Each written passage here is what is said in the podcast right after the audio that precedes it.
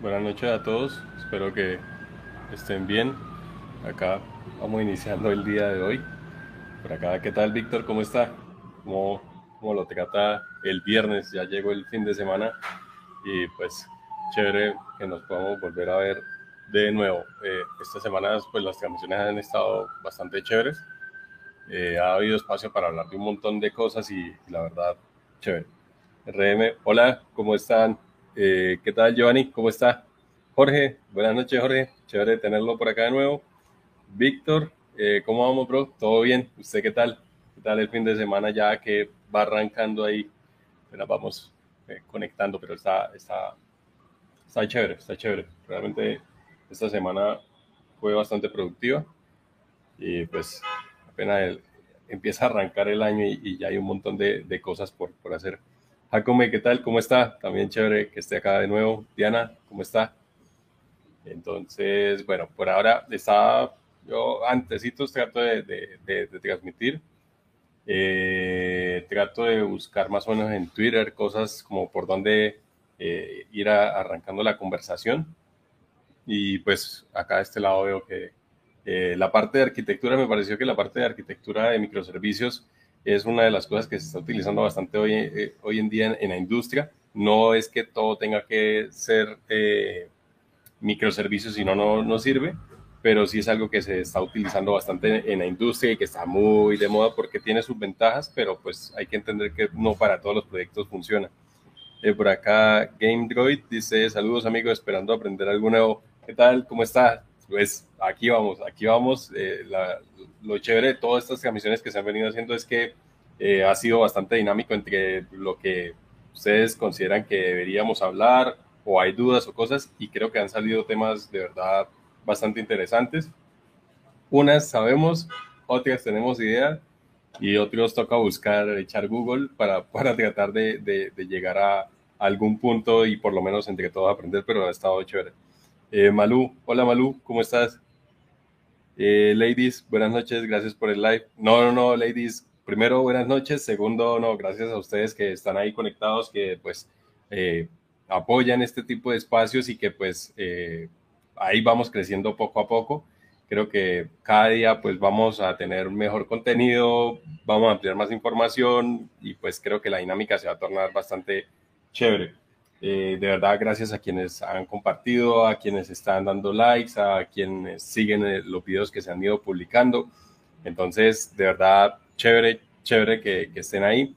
Eh, por acá dice Víctor, bueno, gracias Víctor por, eh, no sé, eso es como, ah, un, como unas pesas, gracias, gracias ahí por el detalle. Eh, Malú dice, en alguna sesión podrías hablar de arquitectura hexagonal, eh, un ejemplo o cómo se manejan, please. Sí, pues no, no soy el más experto, pero cuando entré en a Rappi, eh, ese era uno de los puntos, no propiamente la, arquitectura hexagonal, sino la, arquitectura, eh, la clean architecture o la arquitectura limpia. Entonces, al principio del proyecto, la, eh, era como la decisión estaba en mí si quitábamos eso o mirábamos qué hacíamos con esa parte. Al principio tuve el choque porque pues la veía que la curva de aprendizaje para la mayor parte del equipo no era tan fácil y dije, no, esto puede ser una traba para poder desarrollar cosas y tener resultados a corto plazo, teniendo en cuenta que era un proyecto que estábamos arrancando. Entonces, eh, después medité y dije, no, o sea, si, si se utiliza en la industria, si tiene tanta trascendencia, hay que entenderla y ver cómo la aplicamos de una forma que pues funcione para todos eh, de ese lado, eh, la arquitectura limpia tiene una base de la arquitectura hexagonal y es chévere. La arquitectura, miremos acá un, arquitectura hexagonal. El, el, concepto es chévere, lo que creo, ah, por lo menos a mí lo que más me costó trabajo fue poder imaginarme el flujo y cuándo va qué y en qué orden y qué pasa qué. A veces no es muy claro y ahí es donde uno se complica bastante la vida, pero cuando ya uno tiene un, un, panorama un poco más claro de, ah, es que primero pasa por acá y esto por acá, o se hace el mapa mental, ayuda un montón. Entonces, eh, de eso, de eso pues creo que es lo que, lo, más, lo que más cuesta. Acá está esta la arquitectura limpia, que tiene un poco más de componentes, Y por acá está la arquitectura hexagonal, hexagonal muestra este. este eh, utilicemos este ejemplo que es como el eh, este o este. Eh, este no me convence. Este. Miremos este. A ver, acá abrir en una pestaña. Este es el ejemplo de hexagonal. Básicamente, eh, lo que hace el, nombre es que estos son puertos, o sea, es lo que trata es de, tengo lo que es la lógica de negocio, todo lo que son entidades de negocio en, concentrados en la mitad, y todo lo que es externo y que hace que, que sea más de tecnología, por eso todo esto se basa en el dicho de que la, la tecnología, no, el software debe hablar más del negocio que de la tecnología y se refiere a que los términos técnicos o la parte de qué framework o qué tecnología estoy utilizando no debe estar fuertemente acoplada al software, sino por el contrario debe permitir desacoplarse de la lógica de negocio y estar muy enfocado a qué es el negocio y pues utilizar la tecnología como un medio, que realmente es la forma correcta.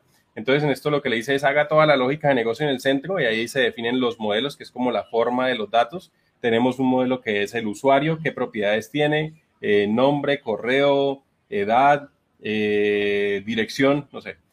Otro modelo que sea, eh, no sé, producto, que sea nombre, descripción, código, ese tipo de cosas son los modelos. Y después vienen las otras capas que ya serían eh, los casos de uso, que es como, o sea, como las restricciones de, del negocio. Caso de uso es obtener usuarios. Entonces uno crea un pedacito de código que solamente se encarga de conectarse con los modelos y utilizar parte de la, de la infraestructura o de la tecnología para poder llegar a hacer esa parte pero en esta parte es muy abstracta y se encarga solamente de lo que es definición de, negocio. Y ya por adaptadores es como, como un enchufe y, un toma. El modelo expone el toma y la tecnología son los enchufes. Entonces, eh, por ejemplo, nos queremos conectar a una base de datos. Una base de datos es una tecnología. Entonces, eh, necesitamos hacer un, un toma que sea para la base de datos conecte con la lógica de negocio y pueda ejecutar lo que necesite. Y el día que yo necesite cambiar esta tecnología por otra tecnología, cambio es el enchufe, más no tengo que cambiar toda la lógica de negocio. Ese es más o menos como el concepto, pues trato de hacerlo de pronto de manera mm, general, pero esa es como la idea detrás de la arquitectura limpia, tener eh, puertos, que eso es a lo que ellos se refieren acá, que es donde ya se adaptan las cosas externas y que sea desacoplable y que se pueda reemplazar más o menos así es, esa es, la idea. Entonces espero que pues, me haya hecho entender de pronto porque no, no, es tan sencillo explicar y la arquitectura linda tiene otro poco de componentes, pero en esencia es eso. Entonces no sé si Malú esa parte ahí algo, algo ayuda. Eh, por acá dice RM, dice, ¿cuál es tu rol actual? Actualmente soy Engineer Lead en Rappi. Eh, recientemente, eh, bueno, a principios de este año, un mes va a ser, eh, me cambiaron de equipo, antes estaba en un equipo que se llamaba eh, Merchant Portal en la, parte de pagos y pasé a la parte de fraude a liderar el equipo de lo que es eh, fraude usuarios como tal. Ese, ese, es en el equipo en que estoy, pues ese es el rol. Mm, por acá Víctor dice un poco complejo. sí, es que, o sea, es muy conceptual y cuando uno lee el libro, porque yo empecé a leer eh, el libro en que se basa toda la arquitectura limpia, en un stream anterior lo, lo mostré e incluso eh, compartí la URL donde lo pueden leer.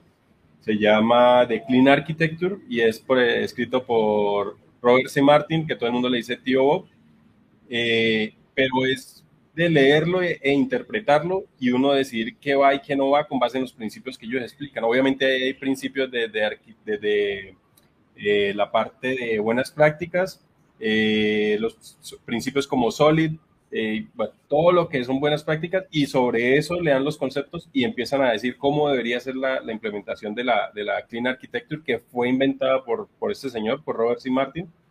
Entonces, eso genera de pronto un conflicto porque ustedes van a llegar a la empresa donde dicen, no, acá tenemos arquitectura limpia, pero lo implementan como el, el que diseñó eso interpretó el libro.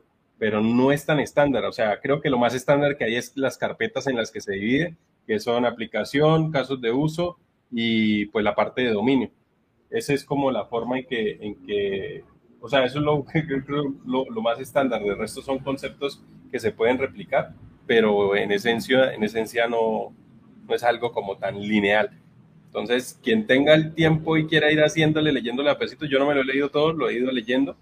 Eso tiene como 400 páginas. Ahí lo pueden encontrar en internet o si tienen O'Reilly, por ejemplo, ahí lo pueden también encontrar y, ya. Es este. Eh, Clean Architecture se llama el libro. Clean Architecture. Este es el libro, este es el libro de este, este. Este es el, librito, es de tapa que tiene ahí como una galaxia. Tapa azul. Ese es. También tienen este que se llama Clean Code, que es como basado también en algunos principios, pero para buenas prácticas a la hora de escribir el código. Entonces también ese lo tengo ahí en la lista, todavía no lo he empezado a leer, pero lo tengo ahí en la lista. Entonces también es otro libro que, vale la pena. Eh, por acá dice, uy, ahí me perdí un poco sobre el puerto. Eh, el tema del puerto es como creo que el ejemplo más claro es ese. Eh, el puerto es como voy a definir esta cosa para que yo nada más lo conecte y haga lo que ya tiene que hacer. De este lado le expongo métodos, por ejemplo, no sé, vamos a ver si me sale el ejemplo porque lo estoy tratando de improvisar acá, que es en el centro, o sea, dentro del hexágono, es la calculadora. Y esa calculadora expone una interfaz que dice, aquí me llega por acá puedo eh, recibir un número, por acá puedo recibir otro número y acá hay una función que sumar. Entonces, un puerto lo que hace es tener otra interfaz que suple esos o alimenta esos puertos que estaban ahí, que serían esos tres, número uno, número dos y la función sumar. Y se conecta y debe operar adentro todo de manera normal. El día que yo cambio este, este adaptador y hago otra con otra tecnología, desde que la interfaz case con lo que yo tengo acá, va a seguir funcionando. Ese es como el concepto, pues, muy, muy general. Obviamente por ahí habrá puristas o otras personas que dirán, no, eso así no, no sé. Así es como lo, lo, he ido interpretando todo este tiempo y creo que ese es el enfoque de los puertos como tal. Si hay alguno que tiene otra cosa distinta, pues ahí puede dar el comentario y lo, lo vemos a ver. Mm. Acá dice Jacome, ¿Cómo, cómo fue la prueba? Eh, creo que la prueba para, Jacome se refiere a la prueba para ingresar a Rapid. Si es así, por favor, me deja ahí debajo. Si, si es así, pues profundizo de pronto, porque sí fue también algo bien distinto, no, no es como hacker ranks y esas cosas. Eh, por acá, Malu, ¿cómo haces para no aburrirte al leer ese tipo de libros? En mi caso, me va mejor con videos. Yo leo cuando tengo que esperar, o sea, cuando a veces en Bogotá, cuando voy en Transmilenio, a veces, no siempre, leo un pedacito cuando estoy esperando algo, leo otro pedacito, pero no es que yo esté en, el día a día y esté ahí leyendo, porque en efecto yo leo hasta donde me da el sueño y de ahí paro. O sea, yo para leer libros muy extensos no soy bueno, a mí me va mejor, al igual que Malú, viendo videos o leyendo artículos muy concisos. Ese libro ya tiene mucho, mucho contenido, está en inglés y, pues me, me, canso o me aburro, no sé qué será.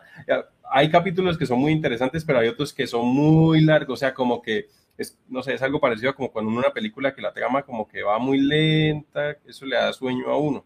En cambio, si fueran como más al grano y más directo y más, yo creo que el libro tendría 200 páginas o menos, pero esa es la estrategia que utilizo. Yo voy leyendo a pedacitos y cuando tengo tiempos muertos que definitivamente me toca esperar y no hay nada más para hacer y estoy por ahí en la calle o en otro lado, eh, leo, leo los libros para ir pues ganando más tiempo y seguir y no, o sea, no perder ese espacio para ir aprendiendo. Mm, por acá dice Carlos Suárez, que nota este man. Lo que me ha pasado a mí es que cada trabajo, en cada trabajo la estructura de carpetas puede variar, pero la filosofía es la misma. Bueno, primero, ¿qué tal, Carlos? ¿Cómo vamos? Eh, en cuanto a lo otro, sí, es que es eso, o sea, cada empresa tiene su patrón y sus cosas, a pesar de que le digan que es arquitectura limpia, eh, cuando uno va a ver, es como se le ocurrió y le entendió esa persona. Y no está mal. Lo que está mal es que no esté documentada y solamente esté en, en la cabeza de esa persona y o que esa persona ya se haya ido y nadie tenga ni idea de cómo está hecho eso. ahí sí está el problema, pero de resto no, no, no, no está mal, es a, lo que yo me, me refiero. Entonces, mm, bueno, por acá. Saludo a quienes están siguiendo pues, la transmisión tanto acá por TikTok, allá por Twitch y, o por YouTube. También gracias por, por acompañarnos en este espacio, a quienes están compartiendo, a quienes están dando like, a quienes recurren de nuevo a esto. Y pues quien quiera ayudarme compartiendo el like, le agradezco que lo comparta. Eh, el like, el like. Eh, por acá dice mm, mm, mm, Jocelyn, dice las claves para ejecutar códigos las claves para ejecutar código en Python. Mm, Jocelyn, ¿será que me perdí algún pedacito de la pregunta? ¿Cómo fue la prueba? Bueno, las claves para ejecutar códigos en Python. No, si me puedes aclarar, te agradezco porque... Mm, saluden el tío. sí, ese man es bien famoso. El puerto es el puerto y ya, el puerto es el puerto, dice Carlos. Acá dice Jacome, el puerto es como un gateway. Uy, pero vi las con definiciones que, o sea, sí, pero no, no aclaran mucho, creo. Eh, eh, porque incluso dentro de los puertos, si uno mira en arquitectura limpia, tiene adaptadores o gateways de entrada, de salida, pues eso es una locura esa vaina. Tienen mappers también. Depende de qué tan extenso se quiera implementar y qué tan organizado quieran ser. Obviamente, ¿qué es la desventaja de la arquitectura limpia? Que toca crear un montón de carpetas y un montón de archivos y tener la lógica muy clara de eso, pero a nivel de, escalabilidad y mantenibilidad y también de proyección a la hora de uno decir voy a hacer este feature y ya sé que tengo que crear eh, el modelo, que tengo que crear los casos de uso, es más fácil de planear cuando el equipo ya lo maneja. Pero pues tiene como ese pro y contra. Entonces, es bueno tenerlo claro en cuándo implementarlo y cuándo, cuándo sí, cuándo no. Eh, Mauro, ¿qué tal? Mauro, buenas noches. ¿Cómo vamos? ¿Todo bien? Eh, Aner Escobar eh, dice, me, me, lo estaba perdiendo, pero ya acá no. De verdad, gracias por, por venir por estos lados a, acompañarnos un viernes que pues normalmente los viernes se utilizan para otras cosas, pero pues acá estamos tratando de, de, aprender entre todos y está, está chévere. Eh, Mauro, gracias por compartir también el live. por acá dice Malú, más claro no se puede. Eh, Dan dice, la mejor colección de libros para crecer como proyectos, como programador. Pues, o sea, una colección como tal, no. Yo diría que quien pueda, porque siempre es costoso, es eh, acceder a O'Reilly. Ahí hay playlists en las cuales ustedes pueden agregarse y tienen ya las conexiones no solamente de libros, porque ellos han, han ido incluyendo tanto videos o cursos en video, como también han metido laboratorios y está bien chévere. Y, han, y el año pasado, por ejemplo, estaban generando, ¿cómo es que se llamaba eso? Eh, eventos. Entonces llevan a Robert C. Martin a hablar de arquitectura limpia, o sea, llevan a los autores de los libros a dar una conferencia y habían conferencias programadas durante todo el año, todos los días había de diferentes temas. Entonces estaba bien chévere y uno los podía después ver en diferido. Sí, no los podía conectar, obviamente, porque también las horas son en horario eh, normal de oficina, no son en la noche ni nada, sino, pero uno después podía conectarse y, ver el, el, de nuevo el, video. Entonces, es una plataforma buena. Espérame, miro a ver si acá tengo guardado el acceso de eso. O,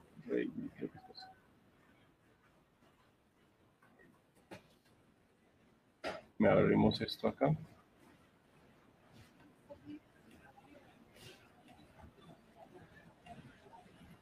A ver, para también mostrarles de pronto las playlists que yo he hecho. He seguido unas, pero otras me he enfocado. A mí me gusta hacer playlists.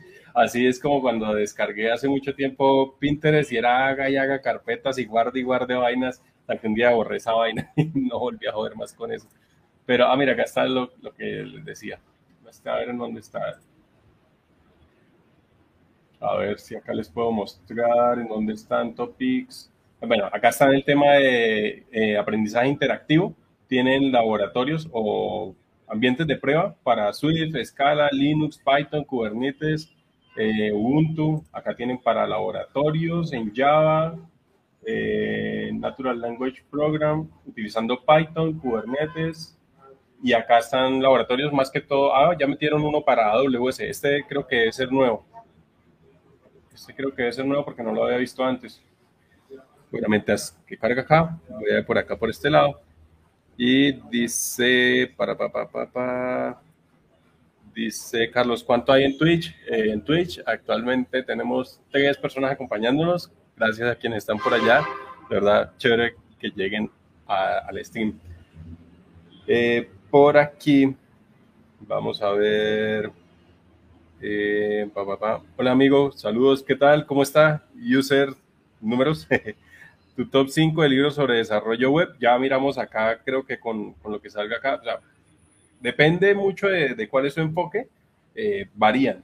Pero ahorita miramos las playlists que he sacado para que ustedes se hagan también una idea de qué libros hay y cuáles valdrían la pena. Obviamente no me he leído todo eso, no crean que me he leído todo ese poco de libros. Los cogí, los armé de las playlists y los separé como para a medida que vaya eh, leyéndome los libros, que me demoro un montón, eh, ir teniendo el siguiente para leerlo. Eh, por acá dice, Jaco, me, me, comentas un poco más, gracias. Bueno, ok. Víctor dice, ¿qué tecnologías utilizan en la unidad de Rappi que estás liderando y qué nube usan? Bueno, nosotros utilizamos Kotlin.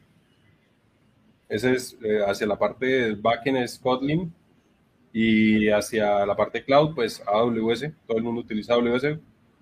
Y mm, bases de datos relacionales, no relacionales, Mongo, Postgres. Mm, utilizamos Kafka, que eso también por eso le he recargado bastante que, utilicen esa tecnología o que aprendan a utilizarla porque sí es importante si ustedes aspiran a cualquier empresa que hoy en día esté desarrollando eh, con arquitectura moderna, utiliza Kafka, que es arquitectura basada en eventos orientada en eventos. Eh, entonces, para que la tengan bastante en cuenta. Ya en cuanto a metodología, pues se trabaja todo con Scrum, y ya, no sé si hasta ahí, creo que sí, eso. Eh, para, pa, pa, pa, ¿Qué otra cosa? ¿Utilizan GitHub o algún repo especial? Eh, nosotros trabajamos con Jira, todo lo que es la suite de Jira, Confluence, eh, Bitbucket, Jira, eh, todo lo que trae esa parte.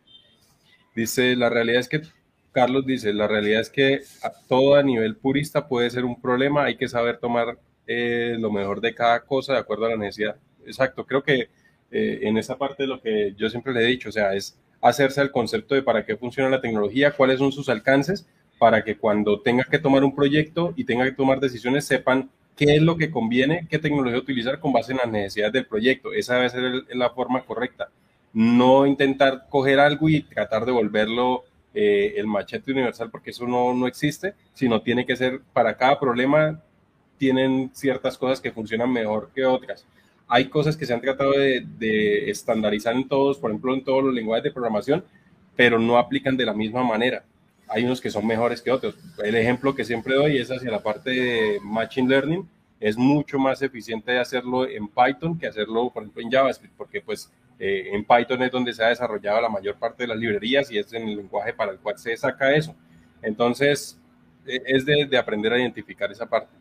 Eh, por ahí, Mauro, gracias por compartir el, eh, la transmisión. Ah, ¿cómo fue la prueba para entrar a Rappi? Ah, ok, ok, ahora sí. Bueno, para entrar a Rappi, la, la prueba en el caso mío eh, fue, tuve dos entrevistas. El primero con mi jefe, que es el, un VP de, de, ingeniería de la parte de, de, la línea de pagos y fraude, o el VP de pagos, de pagos y fraude, donde él trató de evaluar la experiencia mía eh, referente al liderazgo, hacia la parte de tecnologías que dominaba, cómo habían sido los proyectos, cómo había liderado con eso. Y ya, esa fue la, primera entrevista. La segunda entrevista fue con Carlos, que era el product lead del equipo. Eh, con él eh, fue más de cómo, cómo me relacionaba con, o sea, no solamente saber llevar la parte de tecnología, sino cómo entendía eh, la parte de producto y, en mi experiencia cómo había hecho cuando tenía que trabajar con esa parte. Eh, y pues fue más como de comportamiento y hacia la parte de liderazgo y de trabajo en equipo. Eh, esa fue esa entrevista.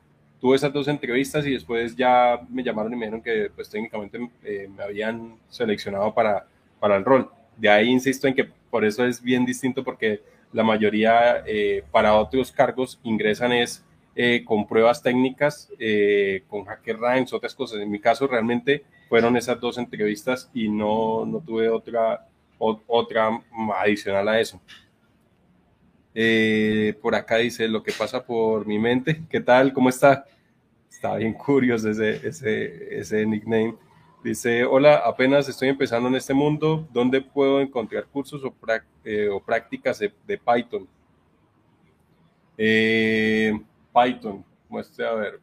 Ya volvemos, siempre me pasa, nos vamos dando vueltas, pero ya volvemos acá a lo de los libros para que no se nos vaya a perder. Vea, acá está esta página que se llama roadmap.sh y acá tienen un roadmap para aprender Python desde los fundamentos y acá está de manera gráfica a medida que usted va abriendo, acá le van las temáticas y usted puede marcar como cuando ya haya leído todo esto y lo tenga claro, marca que ya lo vio y acá le va llevando el control de qué temas ha visto para que usted también pueda llevar su avance.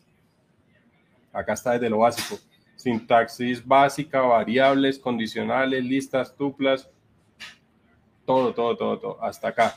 Cuando ya llega acá la parte de, testing, usted escoge qué quiere eh, continuar como, como vía.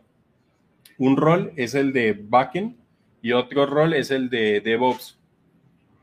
Entonces, esta página, yo en todas las transmisiones la muestro porque realmente ahí uno encuentra todo lo que necesita y está ordenada y le ayuda a usted a saber qué es lo que sigue y, le da una guía. Entonces, este vale la pena que, que si está buscando por dónde arrancar, este le sirve. Eh, por acá, Jocelyn eh, dice la manera para interpretar códigos, ya que es muy extenso y hay momentos en que no ejecuta, sale erróneo. Eh, la manera de interpretar códigos. Muchas, es que depende del, software, pero si se está utilizando, por ejemplo, un software que tiene un respaldo o que es bastante conocido, normalmente el manejo de de errores, que es un atributo de calidad o, da garantía de calidad en el software como tal, y es en algo que ustedes también deben enfocarse y tenerlo en cuenta a la hora de diseñar el software, es cómo manejo los errores y, se lo hago eh, saber al usuario de manera oportuna. Eh, muchas veces cuando utilizan software reconocido, eh, o sea, que ya tiene una trayectoria, él bota las excepciones, ustedes la capturan y la pueden imprimir en consola y con eso ya tienen por lo menos la guía por lo general tienen una, una bitácora de referencia de errores para poder identificar qué es lo que está fallando cuando el software es, reconocido. Cuando es software que no es tan conocido de uso interno o que no tiene mucha trayectoria, ahí sí es, si pueden acceder al código, depurarlo. Si no, tratar de empezar a hacer la depuración desde donde se está utilizando, paso a paso para tratar de identificar el error. No, esa no es la vía más fácil precisamente, pero cada escenario tiene su, su, manejo como tal. Por eso es importante que cuando estén desarrollando software piensen en el usuario, piensen en quienes van a interactuar con su, con su código para que pues le eviten esos malos ratos y dar vueltas. Eso en cuanto a manejo de errores. Por otro lado, hay otra parte que también es importante, que es eh, aprender a leer código de terceros. Eso también es un dolor de cabeza, no todo el mundo eh, tiene buenas prácticas, no todo el mundo documenta. Creo que cuando llegan, sobre todo creo que este tip les va a servir mucho para los que están ingresando o van a ingresar nuevos a una compañía, es primero enfóquense en entender el negocio y después intenten destapar eh, el código y empezar a mirarlo. Si usted logra entender la lógica de negocio, de ahí para allá, pues eh, a nivel técnico va a poder tratar de entender o darle eh, mayor lógica a lo que usted está encontrando dentro del código, porque va a decir, ah, este componente es porque en el negocio es así, entonces ya sé que en la parte más interna va así, así, así, y va a ser mucho más fácil. Creo que en esa parte los conceptos y las explicaciones deben ser a nivel macro y uno debe encargarse de buscar pues los componentes más al, al detalle que ir del detalle a lo macro nunca va a llegar a la idea de manera fácil y más cuando son sistemas que son muy grandes o sobre todo si ustedes entran a trabajar con empresas legacy o que tienen sistemas legacy, eh, va a ser supremamente difícil que puedan llegar a, a, entender el código así nada más descargando el repositorio y ya, porque eso es una locura. Si entran empresas que tienen microservicios, eso es otro cuento, porque eso son un montón de proyectos y repositorios que ustedes van a tener que entrar y no es eficiente abrir uno por uno. Otro tip de ese, si tienen microservicios o, o monolitos, eh, si tienen Swagger, que es para poder ver las colecciones de, de, endpoints o de rutas que tienen los microservicios, también si tienen documentación, pues la documentación ayuda. O algunos utilizan, por ejemplo, Postman, que es eh, un sistema para hacer peticiones y ahí tienen guardadas las conexiones donde dicen para consultar todo lo que es de usuarios está acá y acá están las rutas y acá está la, petición de ejemplo. Con eso ustedes saben más o menos qué modelo de datos se está moviendo. Entonces, ahí cualquiera de esos le puede funcionar. Eh, buenas noches, ¿qué tal? ¿Cómo está? Eh, por aquí dice Carlos, eso es un sandbox, eh, cuenta de prueba para AWS. Sí, el, este, volvemos acá donde estamos. Y estos son más bien recientes porque antes solamente estaban los de Azure y vean, tienen 10 páginas de, de, de pruebas, o sea, de, de, sí, de pruebas, de laboratorios como tal. Este, a ver, mientras carga acá voy leyendo por acá lo que de pronto se me está quedando por acá. Edwin González eh, tiene una pregunta por acá en YouTube. Dice, hay una pregunta, ¿es buena la carrera de Oracle? ¿Es buena la carrera de desarrollador de Oracle? Eh, bueno, eh, Edwin, buenas noches. Eh, creo que se está refiriendo a la de Oracle Next Education.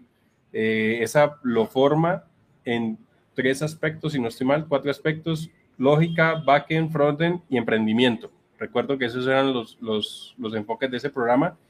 Si su interés es formarse en tecnología Java, eso le va a servir un montón y si no se ha decidido, ese programa lo va a llevar desde cero. O sea, si todavía no, no sabe por dónde coger, ese programa lo va a orientar y lo va a llevar eh, por lo menos a ser un desarrollador full stack de cierta manera en, con esas tecnologías. Obviamente, Oracle va a enseñar sus tecnologías, no va a enseñar otra tecnología, pero sí le va a servir de base. Entonces creo que si tiene el tiempo, porque también es, es, eh, es demandante, eh, le puede dedicar tiempo para, para poder sacarlo adelante. Creo que si puede, es, es, buena cancha. Java es una de las cosas que tiene bastante, también tiene bastante salida.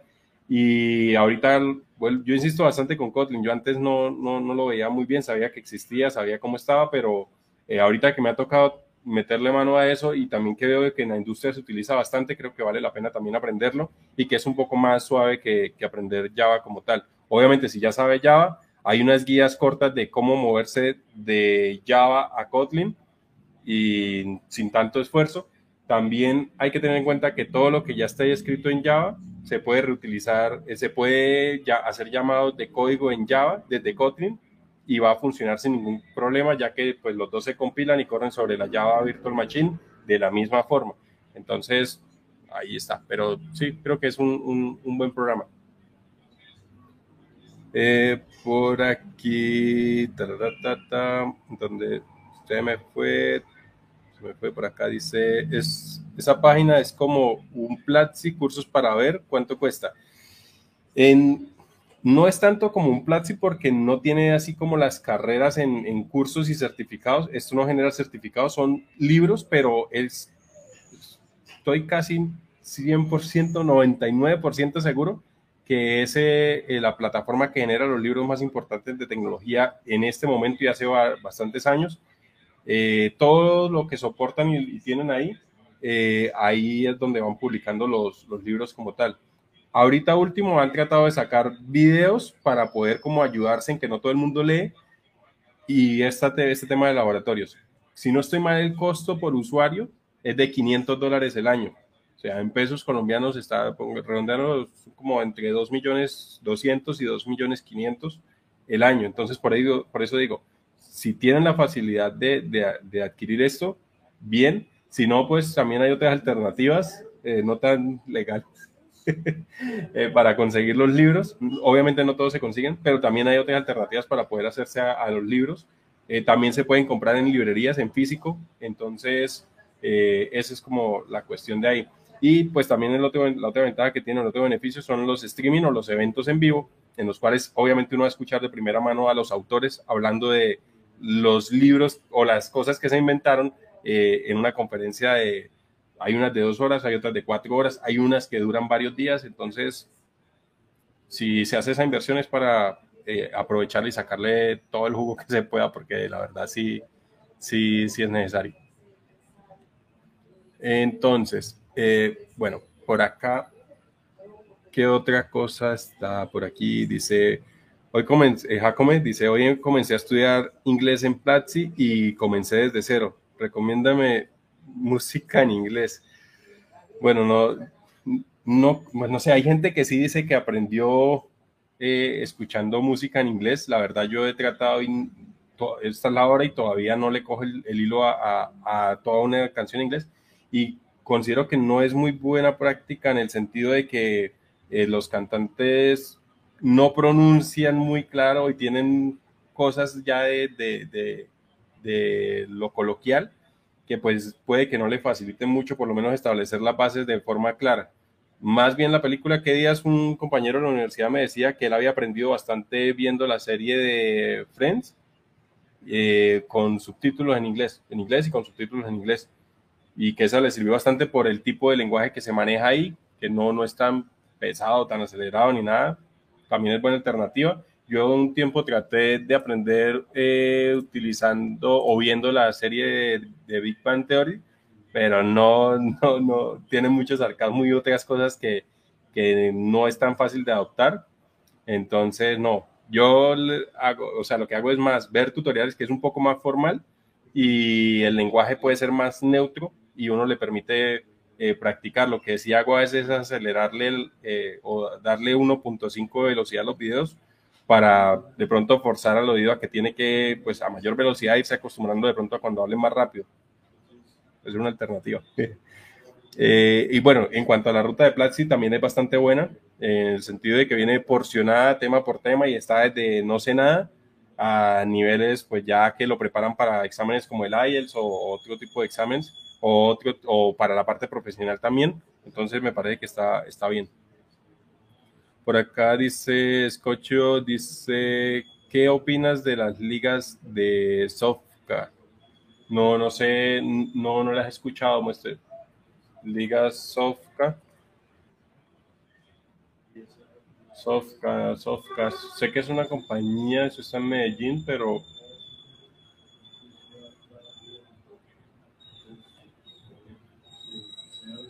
ver esto que dice condiciones para Condiciones de los programas de software. Bienvenida a software. software. ¿Cuáles son las ligas de software? Contamos con dos ligas de entrenamiento donde pueden adquirir y potencializar sus conocimientos.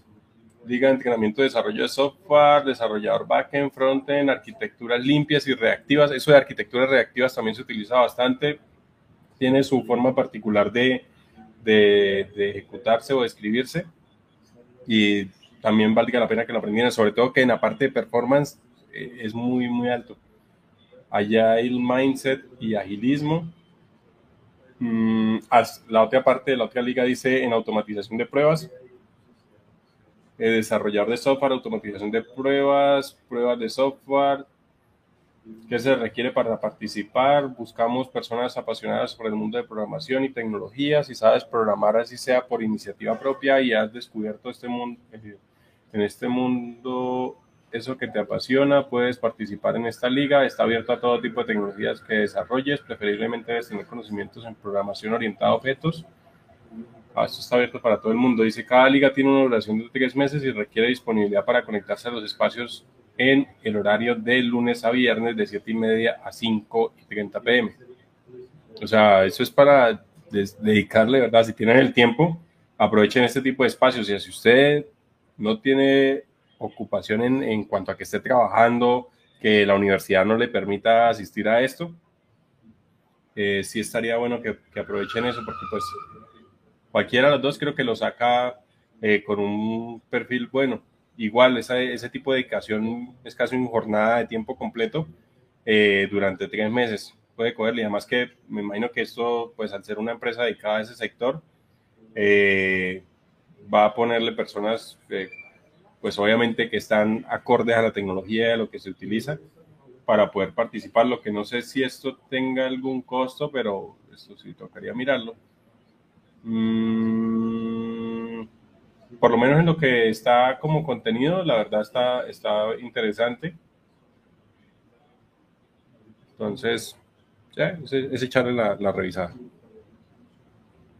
Eh, Kafka viene siendo un estilo de broker de AWS como RabbitMQ, sí. Sí, es, para eventos, netamente para eventos. Esa parte se maneja de esa forma. Eh, por acá, Víctor, eh, gracias por las GGs que envió, gracias. Eh, dice Jacome, ¿todos utilizan Kafka o Rabbit? yo utilizo NATS para comunicación, para comunicar los microservicios. Ese NATS lo vi que viene integrado entre Nest.js y tiene también sus particularidades. son alternativas. Eh, por acá está Jacome, no todos, por ejemplo, hay MQ Bridge o AWS SQS. El SQS o el SQS es también bastante utilizado. Eh, el IBM Bus, bueno, no, no recomiendo mucho el IBM, pero también existe.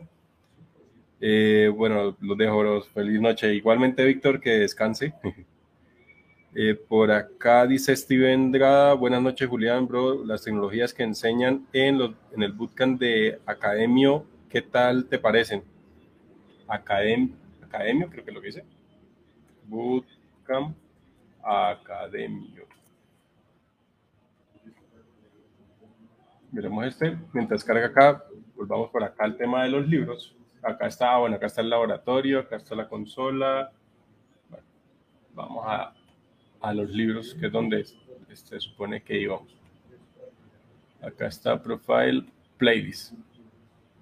Estas son como las listas que uno selecciona para agrupar los, los, los, libros por temas, libros y videos por temas, como, o como no le parezca. También hay otras que son públicas de otras personas.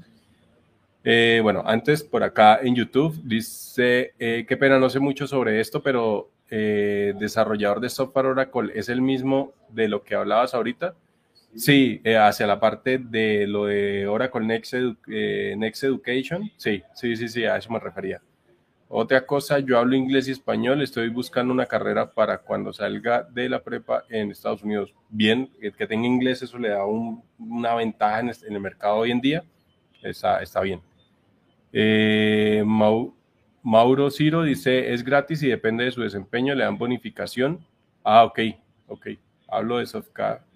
Ah, ok, ok, ok. Ahí tiene una oportunidad que no tiene costo y que aparte de eso le pueden dar pues, a, un, incentivo económico. Supongo que a eso se refiere con la bonificación. Eh, Juan José dice, hola, ¿cómo vamos? ¿Qué tal, Juan José? ¿Cómo va? ¿Todo bien? Eh, por acá, Mauro, gracias por utilizar ahí el loguito de Traicacha en, en, los comentarios en Twitch, a quienes están allá, gracias. Y por acá, Inger Win, Inger Win Saavedra, ¿qué tal? ¿Cómo está? ¿Todo bien? Eh, bueno, por aquí dice, justo hoy apliqué, bien chévere, aprovechen. Eh, ropa, dice ropa casual, Venezuela creo que es. Dice, hola amigo, ¿tú sabes de Solidity? No sé de eso, pero si quieren aprender Solidity, les recomiendo este juego se llama Crypto Zombies. CryptoZombies.io. Con base en este juego le van enseñando a programar en Solidity y pues ya usted puede hacer sus prácticas. Pero está, está bien chévere. Mira, acá está roadmap, acá está bueno, han ido creciendo, ah, este es el roadmap como tal, han ido creciendo en funcionalidades, yo hace un tiempo lo vi, incluso lo, lo intenté hacer, pero pues, por tiempo no lo seguí haciendo, pero acá está eh, detrás de la historia de los zombies le van enseñando a uno a hacer los, los contratos y a utilizar este, este sistema de Solidity. Y tiene varios niveles, entonces está bien para que lo tengan ahí también dentro de las cosas. Eh, para, pa, por acá donde íbamos, dice, ¿cuáles han sido las peores experiencias en los equipos de desarrollo en los que has estado? Uh, más que todo, eh, con, algunos líderes, eh, algunos líderes y en las empresas, hay, me, tocaron algunas empresas en las cuales no había mucha planeación, todo era muy reactivo eh, y eso hace que, que, no, que no funcione tan bien las cosas porque eh, todo es para allá. También otra de las cosas cuando el conocimiento está en dos o tres personas y esas dos o tres personas no les gusta explicarle a los demás cuando las personas que dirigen no tienen conocimiento técnico y, y, sí están ahí como, ¿y por qué no está? Si es que eso es fácil. O en alguna ocasión tuve una PM que eh, decía que ella sí iba a ver un video en YouTube para poder venir a decir cómo hacer el, desarrollo del software. Entonces, como que eso tampoco funciona muy bien. Y sobre todo cuando los líderes no se enfocan tanto en las personas, sino algunos más en, en, en tratar de resaltar ellos como tal, pero sacrificando todo el equipo y siempre se lavan las manos, eh, que no se enfocan realmente en cuando una persona se atasca. Eh, ese tipo de cosas creo que, o por lo menos fue lo que yo sufrí bastante con, con ese proceso, pero también me sirvió para decir, oiga, cuando esté de nuevo de líder no, no pienso replicar esas cosas y he tratado con, con los equipos que he tenido a cargo eh, de, no incurrir en esos errores y, y, tratar de humanizar un poco más las cosas. Y sobre todo, eh, pues por lo menos eh, hablo en Rappi, he tenido la fortuna de contar con personas que están en esos roles porque pues se han capacitado y se han preparado y son muy buenos técnicamente y, y pues a veces de qué sirve tener a alguien muy talentoso si se le da el sesgo de pronto de que no pueda desarrollar sus habilidades de manera independiente o autónoma. Entonces creo que esa confianza en, en que se deben hacer las cosas o como promover esa, esa parte de, independencia o de autonomía para poder trabajar, pero de una manera responsable y sobre todo con buena comunicación, es de las cosas que yo más me enfoco en los procesos con los equipos que, que he tenido a cargo.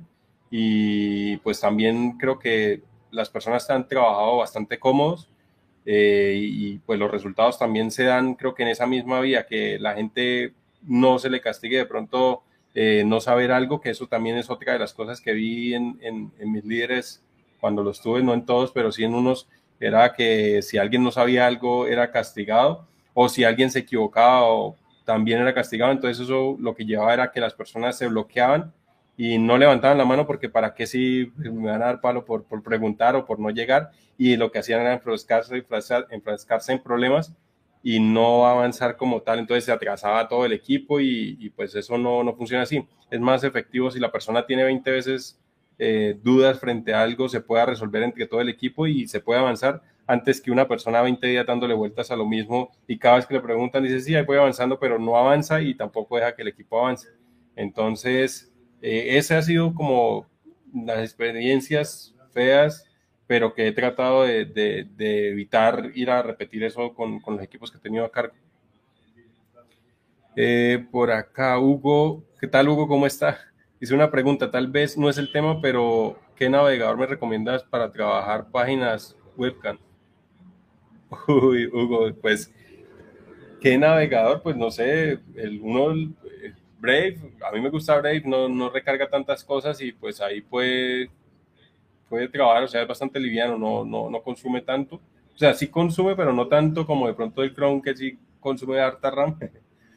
Creo que ese le puede funcionar o si ya quiere ir al open source, Firefox también le puede funcionar. Ese sí es cuestión de gustos.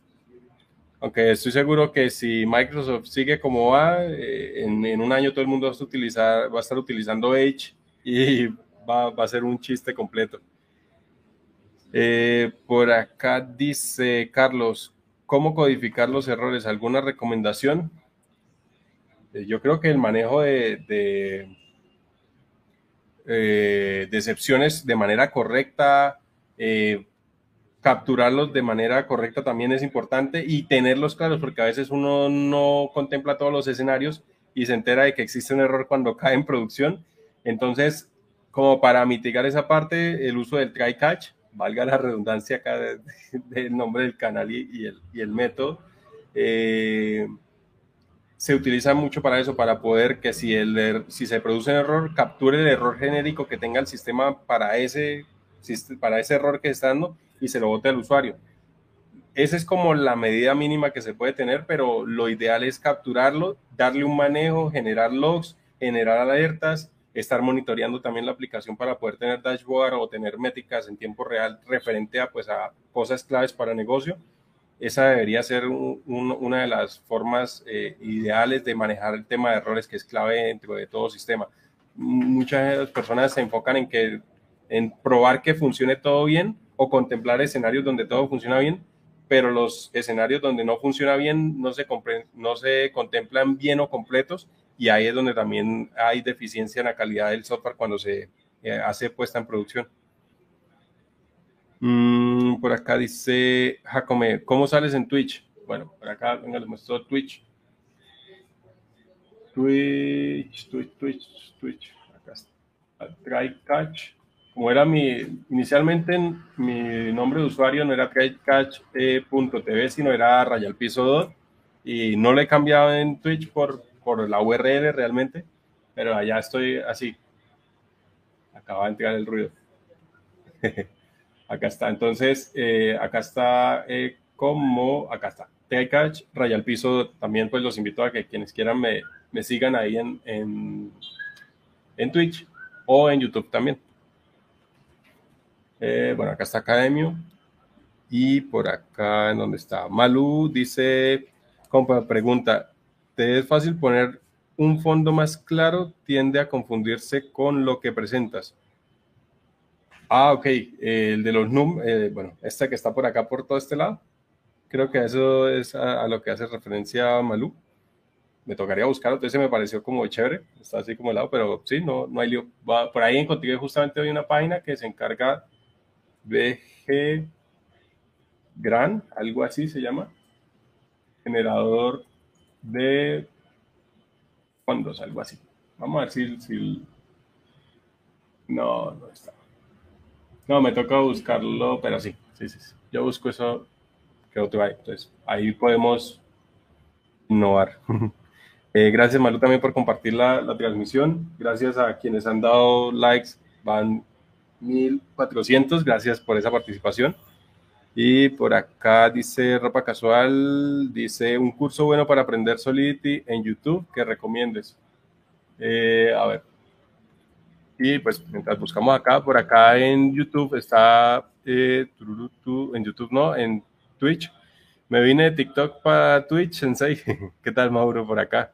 Dice, además, en Sofka a los mejores les ofrecen un contrato cuando terminan el entrenamiento. Yo creo que esa, es la inversión que ellos hacen en, en cuanto a, a, pues obviamente capacitan a alguien, después pues ganan que le dan trabajo y pues también ellos ya tienen un, un personal capacitado para, para poder para entender el, proceso para ir llevando todo lo que, lo que es, pues obviamente que los conecte frente a lo que se capacitaron, que es muy de la mano de lo que necesita la empresa referente al resto de cosas. Entonces, bien, por acá dice eh, llegué por acá.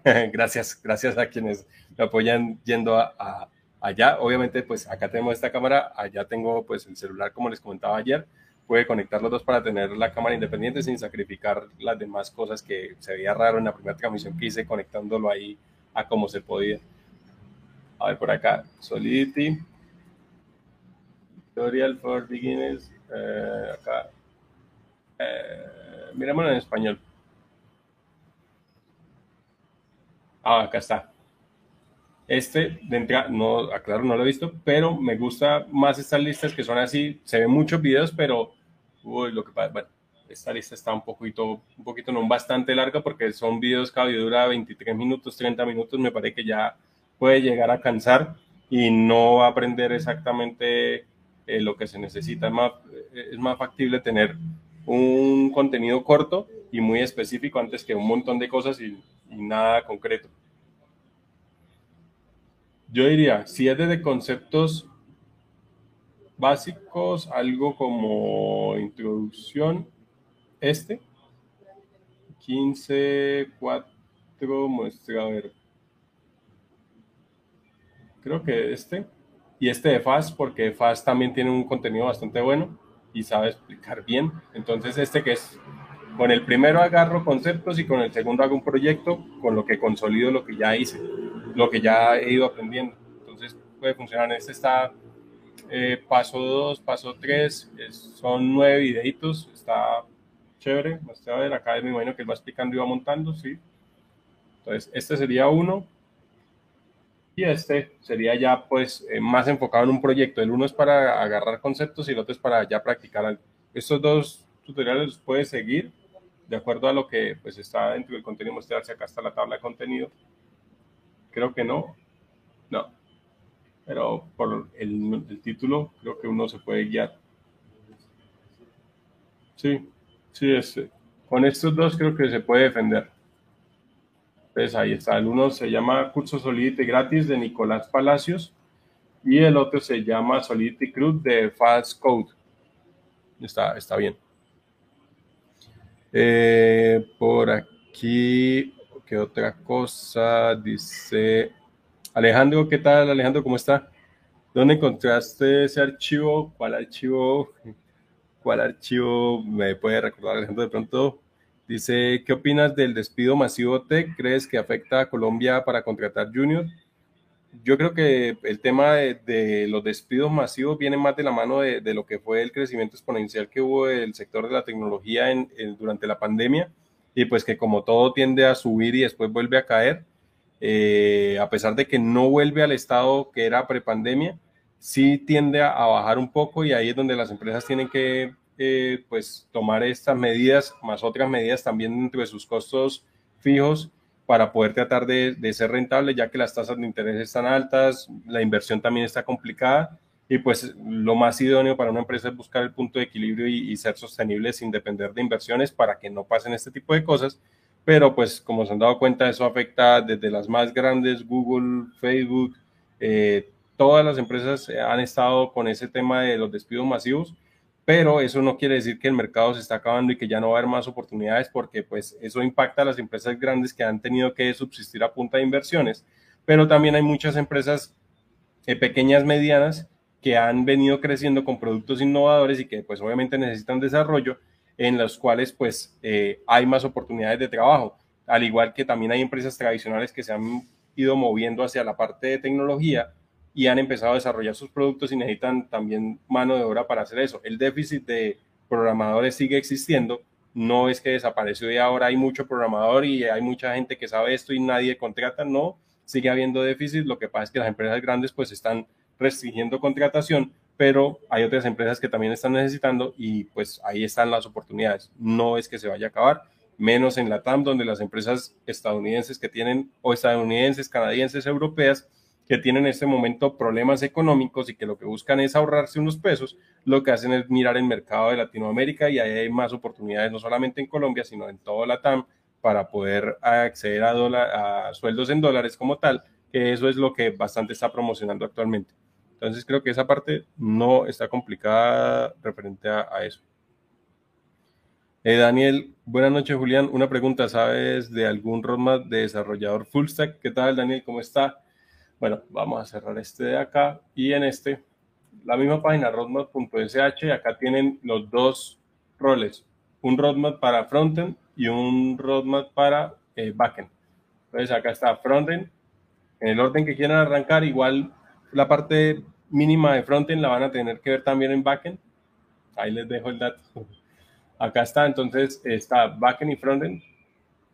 Lo pueden llevar completo y este, por ejemplo, conecta para tener el complemento del rol de DevOps y este al finalizar lo lleva a escoger un complemento de TypeScript y otro complemento de Node.js. Entonces ahí sí, pues ustedes escogen, pero yo diría que con esto se pueden guiar. También está el recurso de FreeCodeCamp, freecodecamp.org. Acá están todos los contenidos, acá están. Y estos son certificados, eso me parece chévere, son prácticos y son certificados. Ustedes los pueden agregar a su perfil de LinkedIn, que si no tienen, créense de su cuenta. Y acá está. Eh, responsive Web Design. Este es hacia la parte netamente web. JavaScript, eh, desarrollo frontend con React. Esto es hacia la parte de visualización de datos, bases de datos relacionales, desarrollador backend, eh, parte de calidad o testing, científico, eh, eh, científico de computación utilizando Python, eh, data, analista de datos con Python, eh, la parte de seguridad que también tiene y esto es de Machine Learning con Python. Entonces acá ustedes pueden escoger cualquiera de estas y pues llevan el roadmap completo, dedican el tiempo. Acá tiene, por ejemplo, estos son 56 sesiones y al final tienen los proyectos para poder evaluar que sí cumple con los requisitos y pues que le otorguen el certificado. Entonces, esas son las dos alternativas que tienen para poder hacerse al conocimiento en esos dos eh, roadmaps. Mm, a ver, por acá, Malú, ¿cómo se debería responder a un líder que responde como lo del video de YouTube? ¿Cómo se debería responder a un líder que responde como lo del video de YouTube? Eh, ¿Cómo así? ¿Cómo así? ¿Cómo así, Malu? Ah, ¿Me pudiese, por favor, eh, ampliar de pronto en esa parte porque no, no, no, no, no logro conectar bien? Eh, Daniel Gómez, también se recomienda el uso de Controller Advice. Mm, pues eso depende. Depende, depende de lo que esté haciendo realmente. Eh, por acá Álvaro Sánchez dice, hola bro, eh, me empezaron a aparecer muchos, muchos tus videos y me dieron muchas ganas de aprender a programar. Chévere, verdad que pues eso les sirva de motivación para que pues vayan conectando. Como se dan cuenta, hay muchas oportunidades o mucho contenido. Lo que hace falta es de pronto esa, esa visualización o esa exponerse a eso. Por eso también una de las sugerencias es que en YouTube busquen mucho eh, tutoriales o cosas relacionadas con lo que ustedes están aprendiendo y después eh, pues él con su sistema de sugerencia de contenido en el inicio les va a empezar a mostrar eh, noticias relevantes referente a esa tecnología o tutoriales que ustedes de pronto no habían visto y pues eso les ayuda a tener un poco parte de un proceso de aprendizaje inconsciente que pues lo lleva a, entender o aprender de otra manera y un poco más rápido que solamente centrarse en lo que por intuición uno va buscando, que era pues la forma que tocaba hacerlo antes.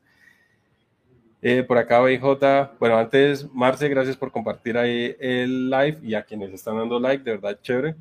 Eh, por acá BJ Comunicaciones, buenas noches, ¿qué tal BJ? ¿Cómo estás? Chévere tenerlo por acá de nuevo.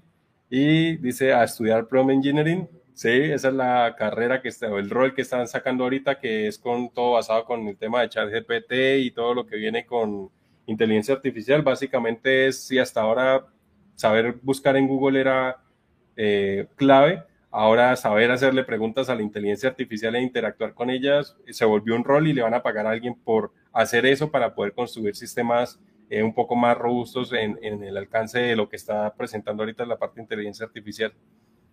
Y por acá, eh, Rafael Remix, no, Remix mm, no lo he escuchado, no, ese no lo he escuchado. ¿Qué tal Andrés? ¿Cómo está? Eh, bueno, miremos entonces, ya que está el día el tema de las preguntas, en este lado, miremos acá Academio, qué es lo que están ofreciendo acá. Dice, aprende programación, consigue un trabajo, estudia con clases en vivo, haciendo ejercicios diarios, proyectos semanales y participando en eventos de comunidad.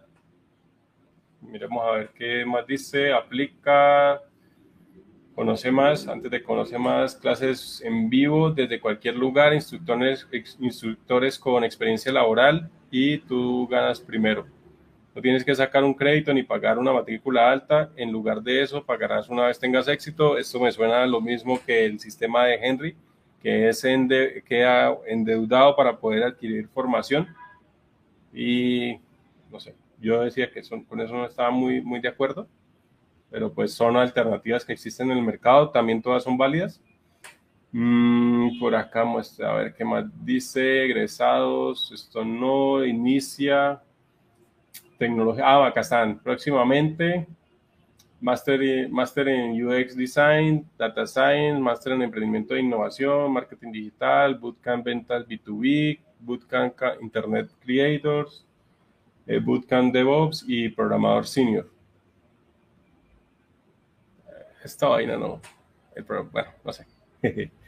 Miremos entonces qué dice por acá. ¿Conoce más? Dice mm, mm, mm, curso desarrollador web full stack y ciencias de computación 100% en línea, un curso completo e intensivo de cinco meses donde aprenderás a desarrollar web y ciencias de la computación a través de clases interactivas, ejercicios y proyectos reales. Las tecnologías que están diciendo que se implementan para este tipo de proyectos es HTML, CSS, JavaScript, React, Python, Node, SQL y algoritmos. Mm, ok.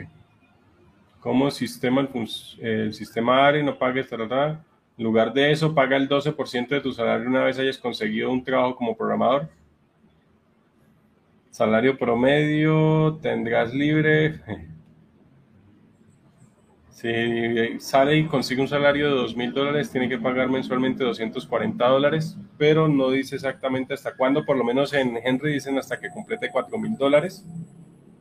En este dice, después de 30 días de prueba realizarás un pago de compromiso Abonado, eh, abonamos este pago cuando hayas empezado tus pagos, Ari. No sé. No sé, no.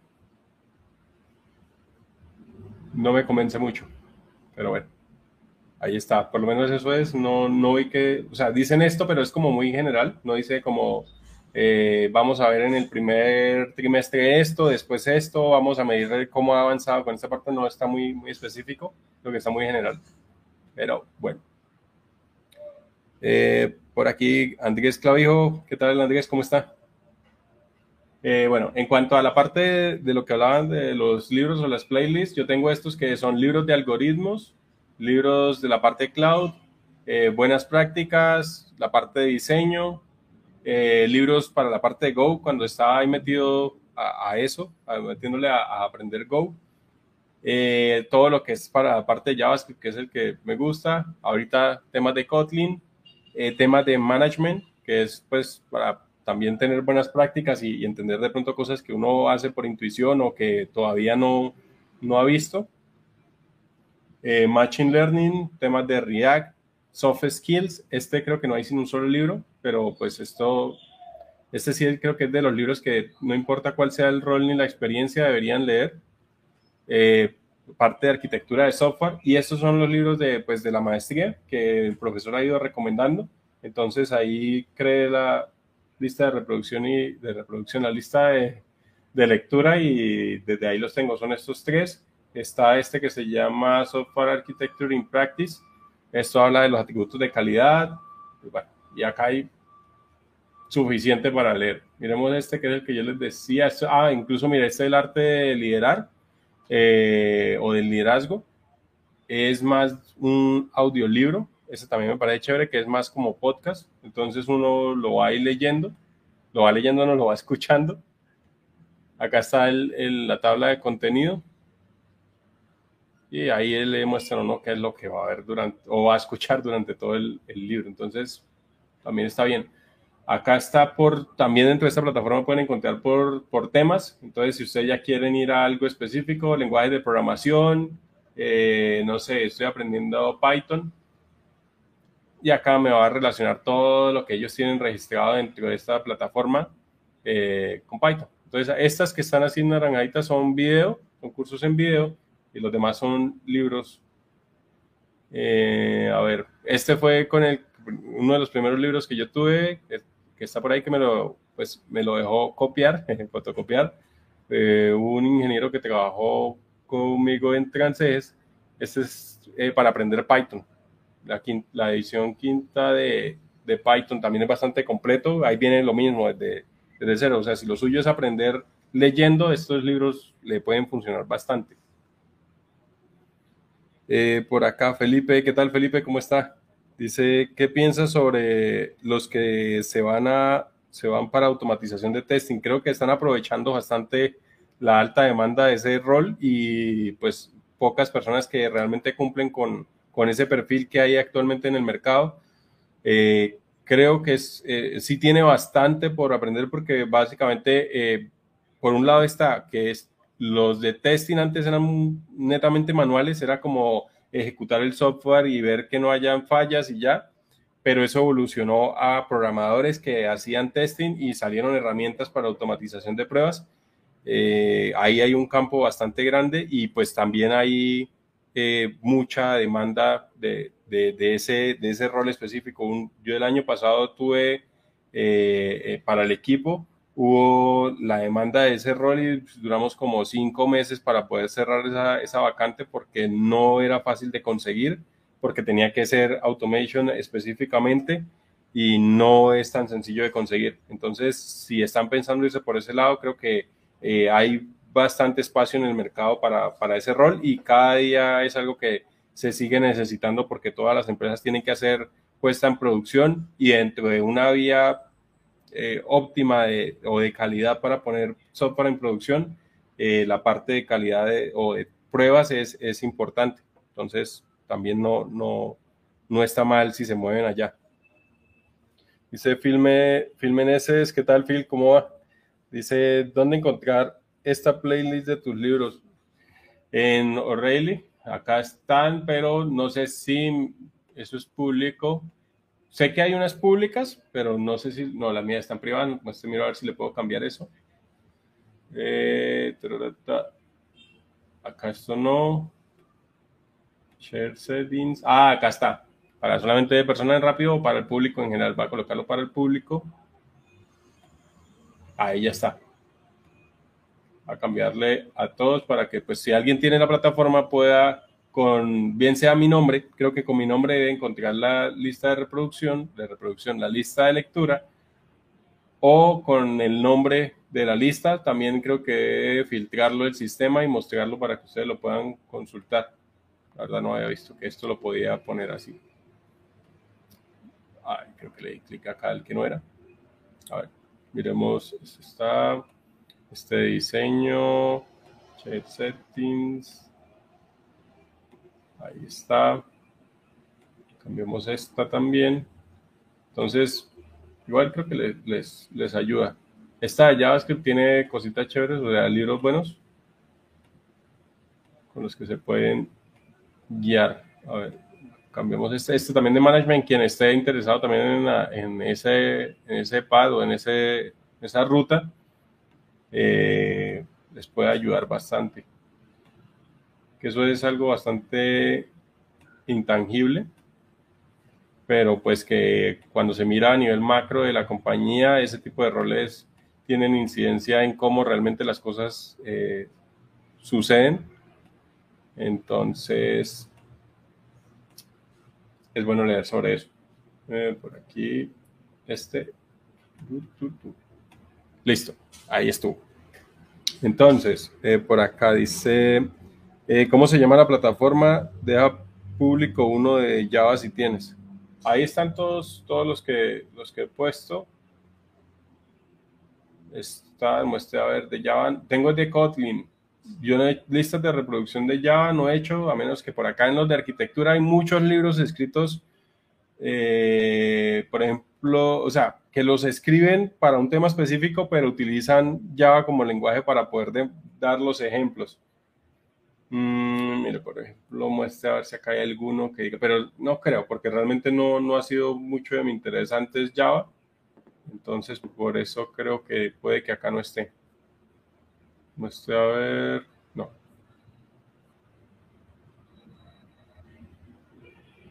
No, no, eso no, pero si uno le acaba en descubrir, y acá colocamos Java, Ah, mira, acá estos también son playlists de, otras personas.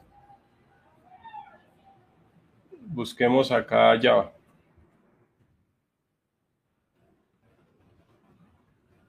Java, Java, Java, Java. Eh, Java, por ejemplo este. Java, este es para beginners, Java 16. Es un video, ni siquiera es esto. O sea, es un curso, pero en video, no es libro como tal. Eh, acá está, dura 31, 31 horas, no es cortitico. Entonces, pues, ese, ese, pudiese funcionar. Eh, por aquí, gracias, crack. ¿Podrías compartir el link? Eh, sí, de esto. A ver, este que está acá. A ver, lo comparto acá en TikTok y lo comparto por aquí en Twitch y en YouTube. Ahí está. Listo, entonces, a ver por aquí, ¿qué otra cosa está? Bueno, acá eh, aprovecho, no lo había visto, acá de verlo en el tablero también de, de, de Twitch y es una de las cosas que también quería hablar. Eh, Hoy hice el video, algunos de ustedes lo han visto, otros no, eh, referente al tema de la suscripción. Yo he tenido el canal de, de Twitch desde hace un tiempo y venido haciendo el ejercicio de transmitir. Y pues hoy Francisco fue el la primera persona que se suscribió a mi canal. De verdad estuvo chévere ese apoyo. Quiero pues, ya hice el agradecimiento en video en cada una de las plataformas, pero pues también aprovecho el espacio para eh, hacer también ese reconocimiento porque eso es un apoyo para uno eh, y como una motivación de, de, que pues lo que uno está haciendo realmente tiene un impacto y, y pues les está gustando. Y acabo de ver que pues eh, tanto Jacome eh, suscribió al canal. También como Mauricio también adquirió una suscripción dentro de, mi canal de Twitch. Entonces, de verdad, muchísimas gracias por ese apoyo. Eh, queda uno ahí como corto, pero, pero verdad, muchas gracias. Ese apoyo es, es, chévere poder contar con eso. Y pues nada, quería hacer la mención porque pues siempre ante todo hay que ser agradecido con, con las personas que lo quieren apoyar a uno y ver que pues se pueda seguir haciendo esto y muchas más cosas de, durante pues el tiempo que, que vayamos madurando el, el canal. Listo. Eh, por aquí miremos, bueno, acá creo que esto corto aquí, aquí, listo. Bueno, acá está el tema de arquitectura. Volvemos a, donde arrancamos. ¿Qué tal, Mario? ¿Cómo está? Eh, temas de arquitecturas. Eh, normalmente hoy en día todo es arquitectura eh, basada o, la arquitectura de referencia de los proyectos está muy orientada hacia la parte de microservicios.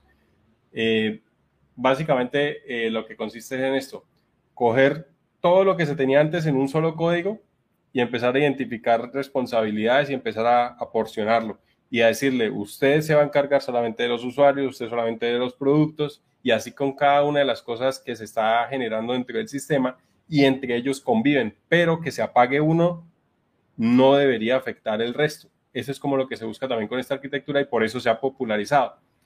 También así como existe arquitectura de microservicios, con la misma fundamentación o la misma orientación, se construyó una que es para frontend, esto es más hacia el lado del backend, que se llama micro frontend.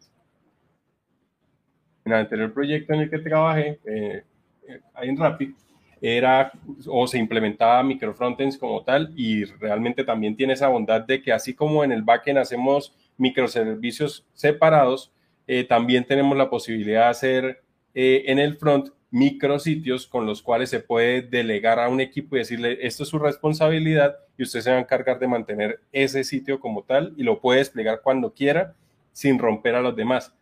Eso es súper importante a la hora que se quiere empezar a, a tener equipos eh, con responsabilidades específicas y con la oportunidad de hacer despliegues eh, de manera eh, asincrónica en diferentes instancias del desarrollo, del ciclo de vida de desarrollo. Entonces, acá está, muestra si acá hay un, un, gráfico que ayude de pronto a ejemplificar esto. No, es, bueno, sí, este funcionaría así. A ver, veamos esto en una pestañita. Ampliamos acá un poco. Dice, eso es como el microfrontend. Esto no es tanto una base de datos, sino la fuente de información, que sería eh, la comunicación con API Gateway, y desde ahí se extrae la información para ese solo microfrontend. Él lo que se encarga de construir solamente su interfaz y después va a esto que estaría acá, que es esta cajita donde llegan todos los eh, microfrontends que se han construido y se muestra en un solo, en un solo template o en una sola vista. Pero cada uno llega y se alimenta de manera independiente, puede tener la versión 5 eh, y el otro la versión 3, no pasa nada. Otra de las ventajas de microfrontend es que podemos tener un microfrontend construido con React, otro con Angular y otro con Vue y va a funcionar de manera transparente. Obviamente tiene unas implicaciones técnicas de configuración, pero puede convivir todo con todo y no hay lío. Eh, por acá en Twitch, eh, Mauricio, gracias a vos, Sensei, por el contenido. No, de verdad, eh, chévere, Mauricio, y gracias por, por ese apoyo. Y pues no solamente allá, sino también en, el contenido que se ha venido eh, creando acá. De verdad, gracias. Eh, por acá dice Felipe, gracias por la info. No, con gusto, Felipe, que, le sea de, utilidad. Mario dice, ¿qué framework de front permite, es compatible con esta arquitectura? en esos reiteros se utiliza eh, Module Federation S1 y el Single SPA. La mezcla de los dos permite eh, el encapsular y poder trabajar con proyectos utilizando o microfrontends utilizando Angular, utilizando Vue y utilizando React. Eso es posible y suena súper chévere, pero es recomendable que se utilice todo con una sola tecnología. Si es Angular, todo en Angular, si es Vue, todo en Vue y si es React, todo en React para evitar esas mezclas y posibles incompatibilidades entre librerías que se puedan llegar a presentar a pesar de que cada uno se maneje independiente. Yo estoy seguro que en algún momento va a crecer tanto el proyecto que va a llegar un momento en que puede chocar y va a tener conflictos. También es importante que a pesar, por ejemplo, si se utilizan en todos los microfrontends React, tratar de mantener la versión base de React eh, alineada, no que se quede tan atrás una de otra, porque puede operar, pero va a llegar el momento en que se desincroniza y pues va a tener eh, problemas de, de, funcionamiento. Entonces, eh, eso es importante, al igual que también estar pendiente de que las librerías que se utilicen no se vayan a quedar colgadas y desactualizadas, porque entonces van a tener problemas de, funcionamiento y sacar una librería que se deprecó y nunca se, atacó a tiempo eh, es crítico en, el, en cualquier proyecto.